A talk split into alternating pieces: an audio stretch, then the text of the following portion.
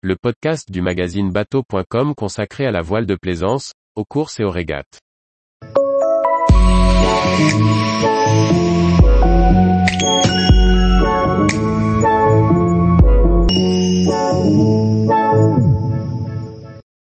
Anti-fouling.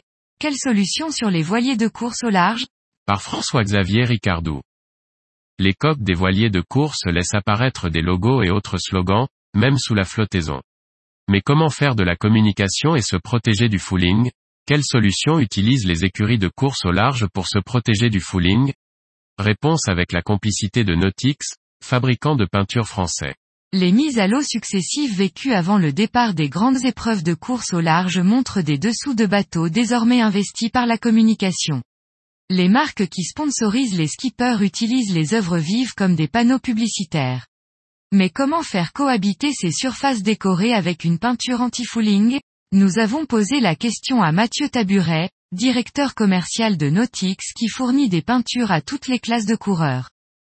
Il existe deux choix pour les coureurs, soit ils finissent leur coque avec un vernis pour laisser apparaître la déco, soit ils appliquent un anti-fouling.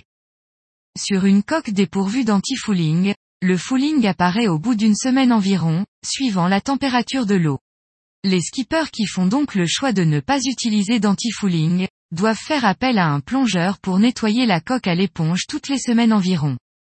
Le directeur commercial de Nautix précise, sur une course comme la route du Rhum, cela peut être une solution envisageable.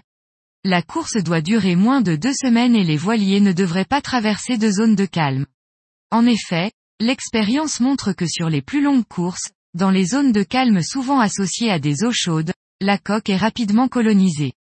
Les skippers doivent alors plonger pour les nettoyer.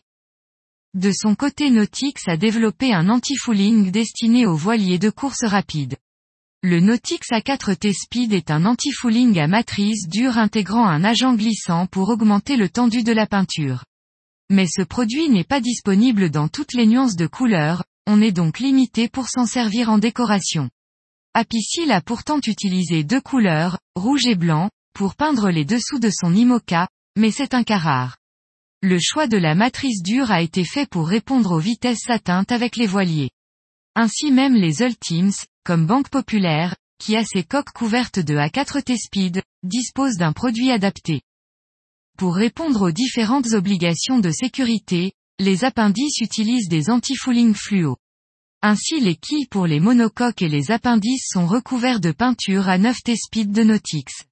Elle existe en jaune, orange et même rose fluo. En revanche, les frottements subis sur les foiles n'autorisent pas l'application d'anti-fouling. Les préparateurs appliquent des peintures époxy particulièrement dures pour ces appendices.